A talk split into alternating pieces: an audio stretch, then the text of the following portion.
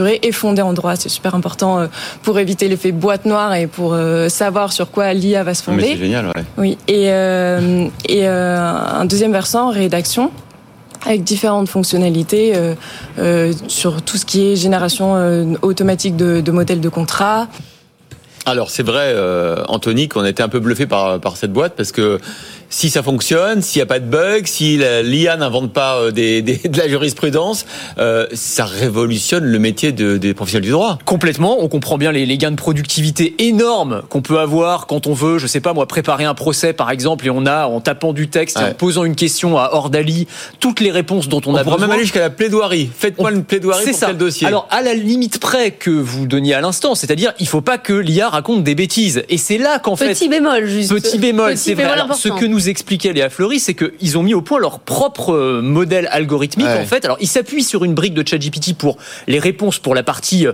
écriture de la réponse, mais par contre le savoir, la connaissance, elle est gérée par leur mm. algorithme à eux. Et ça c'est très important. Moi j'ai posé, j'ai fait l'expérience, j'ai posé la même question de droit à ChatGPT, à Bard et à Ordali. J'ai demandé, je me suis fait arrêter pour euh, outrage à agent combien je risque bah alors, c'est tout, tout, ça est très hypothétique. Hein. Et, et qu'est-ce que je dois faire?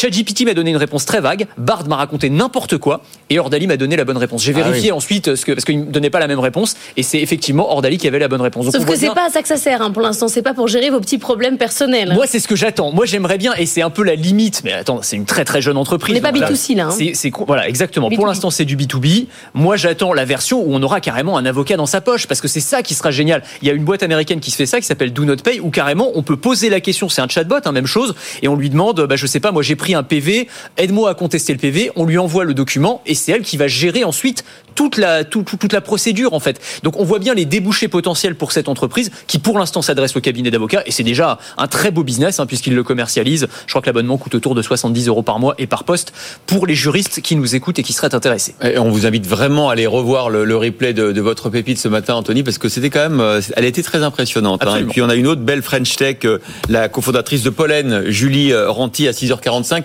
qui permet notamment d'apprendre à devenir un, un, un champion de la tech grâce au aux pères, aux mentors qui ont réussi. Et d'ailleurs, on va continuer avec la French Tech. Oui, avec Clara Chapas qui est notre invité euh, dans quelques instants. C'est l'anniversaire, hein, c'est les 10 ans de la French Tech.